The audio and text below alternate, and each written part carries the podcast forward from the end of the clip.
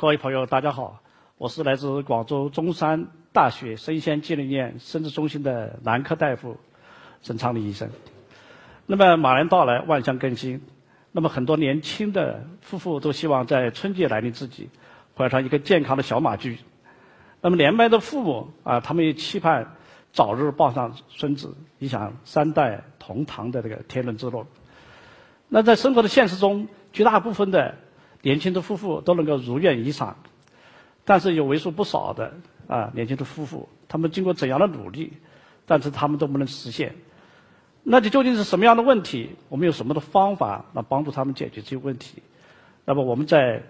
最近很多这个生殖门诊里面碰到这样和那样的病人，那么他们有的有病，有的实际上是没有病。那么我们就通过两个故事给大家简单介绍一下，希望对年轻的夫妇有所帮助。因为到了春节以后，大家回到家里的心情都是很开心的，但是他们回到家里，往往没有结婚的啊受到逼婚，结了婚的也催他们生子啊。像我这种年龄的啊，我就追自己女儿早点早点早点早点早点生啊，所以我再回到家里压力也也是不小的。那么怀孕呢，有时候像一场战争啊。大家知道生小孩有的是有的人很容易，那有的人就非常不容易。啊，非常不容易。那什么道理啊？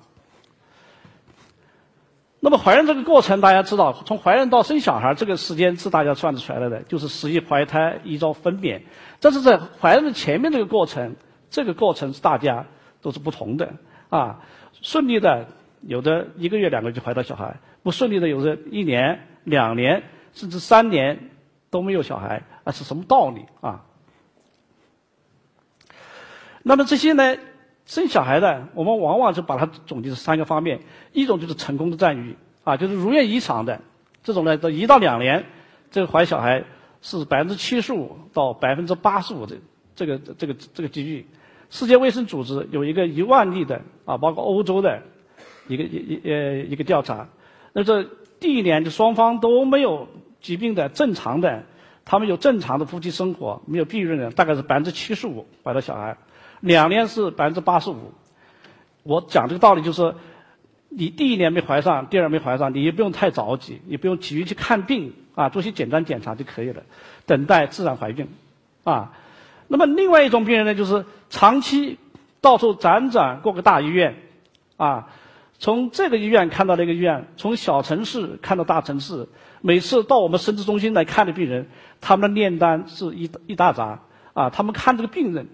过程也是也是很辛苦，花费了不少不少金钱啊！这是什么道理？我们知道这持久战看了很久啊！因为我们做医生的要帮助病人建立一个生殖计划啊。如果是很长时间没有怀小孩的啊，他们的检查又有些毛病的，如果年龄又是在三十二、三十三接近三十五岁的，那么我们就建议他不要看下去，就让他做辅助生殖啊，早日早日解除这个这个这个疾病。那么第三一种就是我们见最多的，到了生殖中心来，你叫了这个病人名字，结果来了一大群人，啊，有他的父母，啊，有他的兄弟姐妹，啊，有的是丈母娘带着女婿来看的，有的是结了婚的，有的是没有结婚的，啊，我们看到很多丈母娘，所谓的丈母娘就是还没过我们带着女婿来看，这个女婿有毛病，他跟他的压力是很大的，要怀上小孩才结婚，怀不上就不要结婚。啊，所以现在年轻人的压力，往往是来自周边的家庭的压力、社会的压力，造成他们造成焦虑以后，造成这个生殖障碍。那么怀孕一个基本条件，啊，首先也就是在女性的排卵期，然后在这个时间有一个规律性的性生活，啊。那什么叫规律性的性生活？我后面用后面的资料来说明前面的问题，大家看一看。第二个要有足够的精子啊，如果有足够精子，精子质量也很好，又对方有排卵，那你也有规律性的性生活啊。有些有正常排卵，同时又足够的精子质量也很好，但是他们为什么没怀小孩？也就是说，他们没有规律的性生活。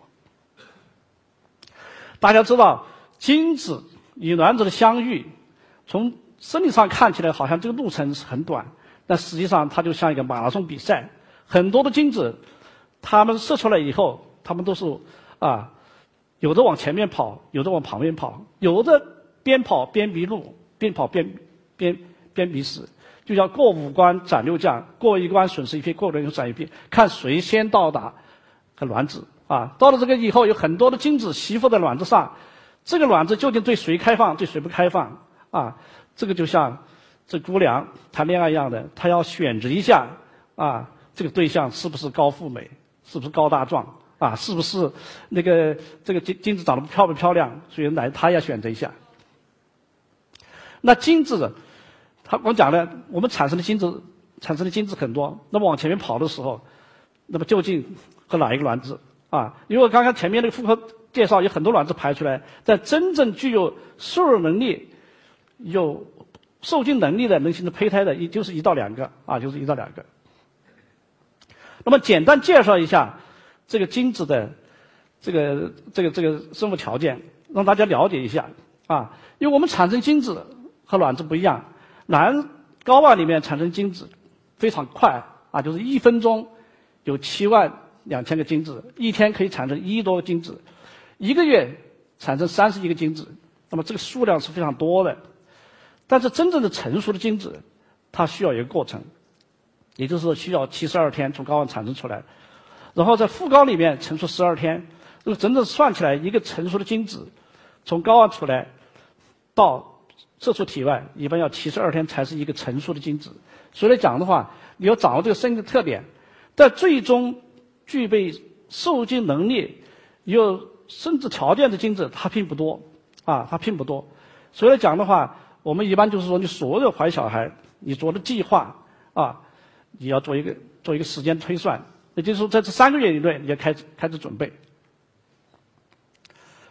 那么，这个就是精子的质量，它就是和这个禁欲的时间有个明显的关系。有很多人他不了解这个精子的精子的生理条件啊，往往误认为我要。足够的精子，我进我我我禁欲的时间长一点，是不是精子会多一点？啊，受孕的机会更好。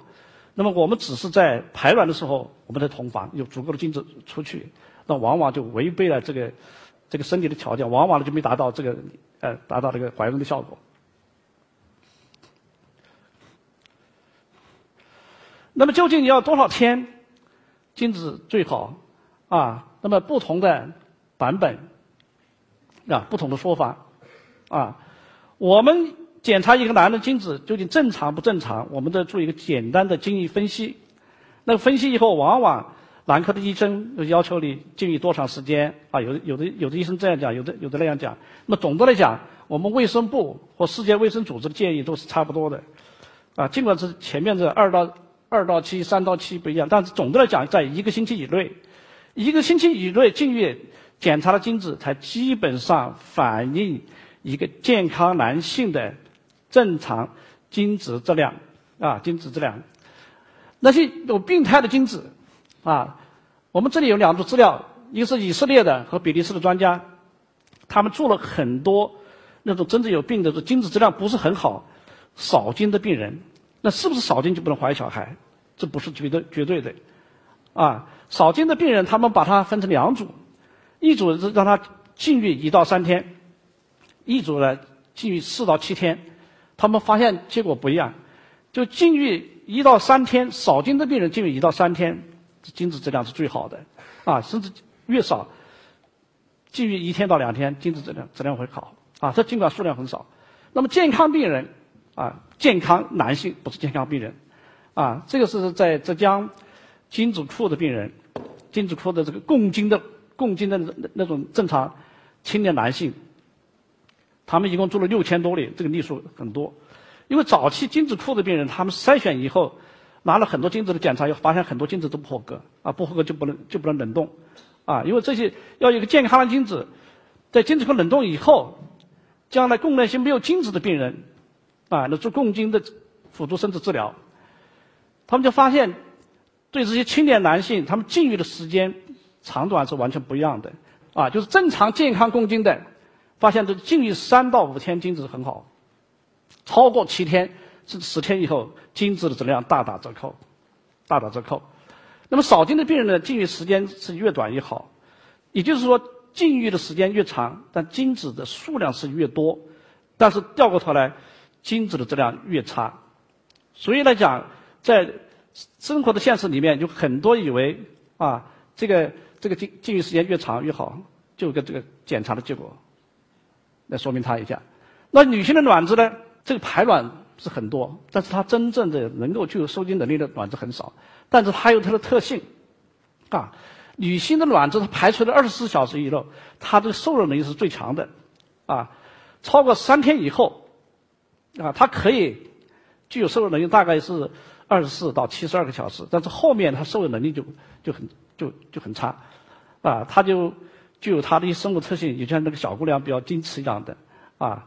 他们就是讲的话，富于一见钟情，啊。第第一天见的精子是最好的，因为一般来讲跑到前面的精子都最好的。如果后面到来的精子有时候啊，受孕能力就比较比较差啊。第二一个呢，卵子的一个生理特点，也就是说有些意外排卵，不是每个女性都是在那个时间排卵，大多数她有时候会受环境的因素、情绪等等的影响，有时候出现提前排卵，有时候推迟排卵。甚至有时候一个月可以两次排卵，啊，所以来讲，如果老等到那一个月去，去去同房怀小孩，往往计划落空。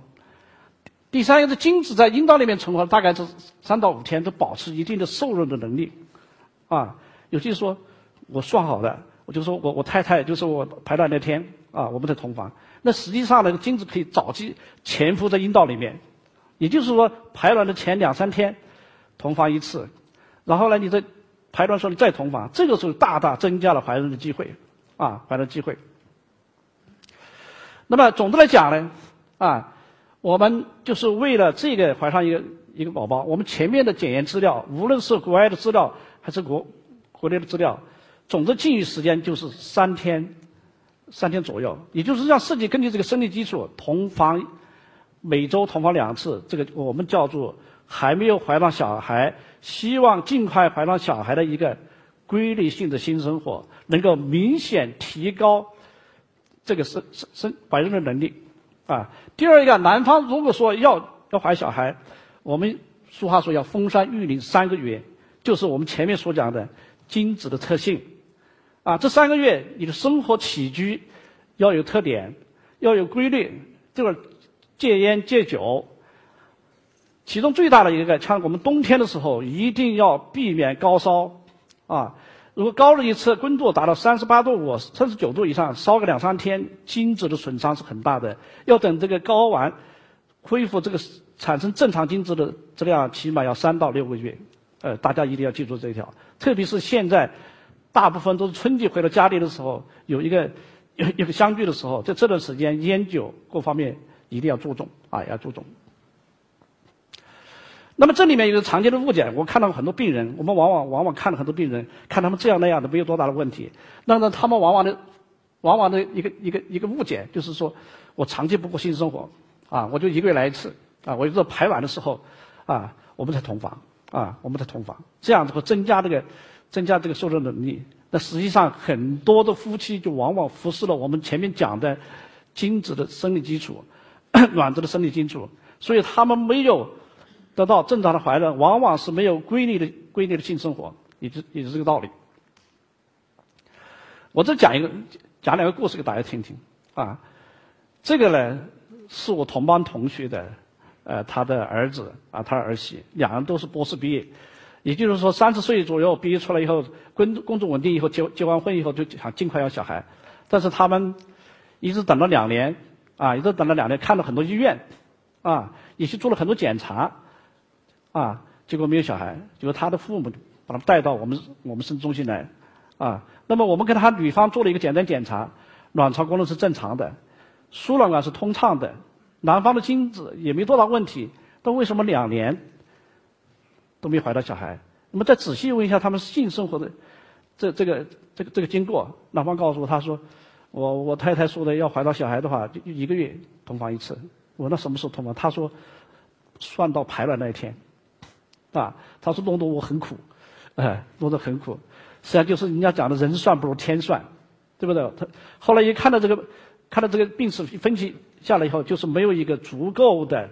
性生活的频率，没有一个规律性的性生活。实际上，我们这个病人，我们也没给他开什么药，就开了一开点维生素 E，就回去叫他说，你必须要怀小孩，你要每个星期同房两次左右，怀孕的机会就很多。我还跟他爸爸妈妈开玩笑，我说你们要独占，啊，你们你们要教，因为因为现在我们的性课程，我们性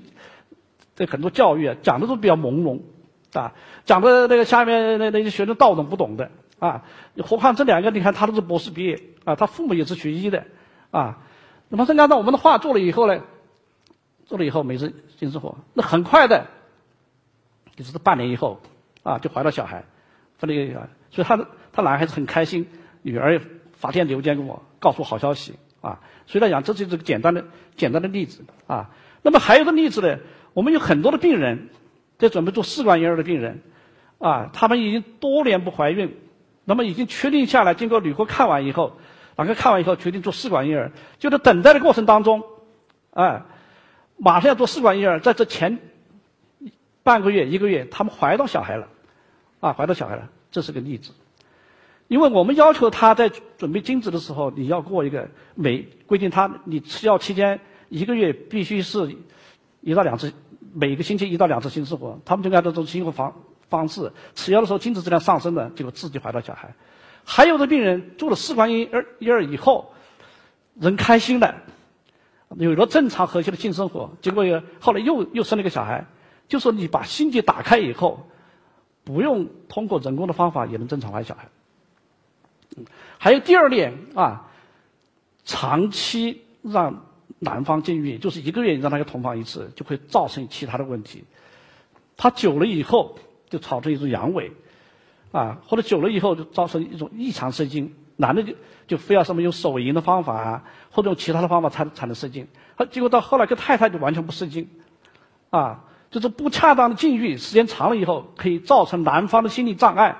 啊，当然这种我们可以治疗。你只要是手淫射精或者其他受精，我们这个拿到你的精液，那我们就能做做人工受精或者试管婴儿。但这心理上的损伤是需要很长时间的。我们这类的病人呢，往往要做心理辅导，看看心理医生，然后再加上恰当的药物，才能才能恢复。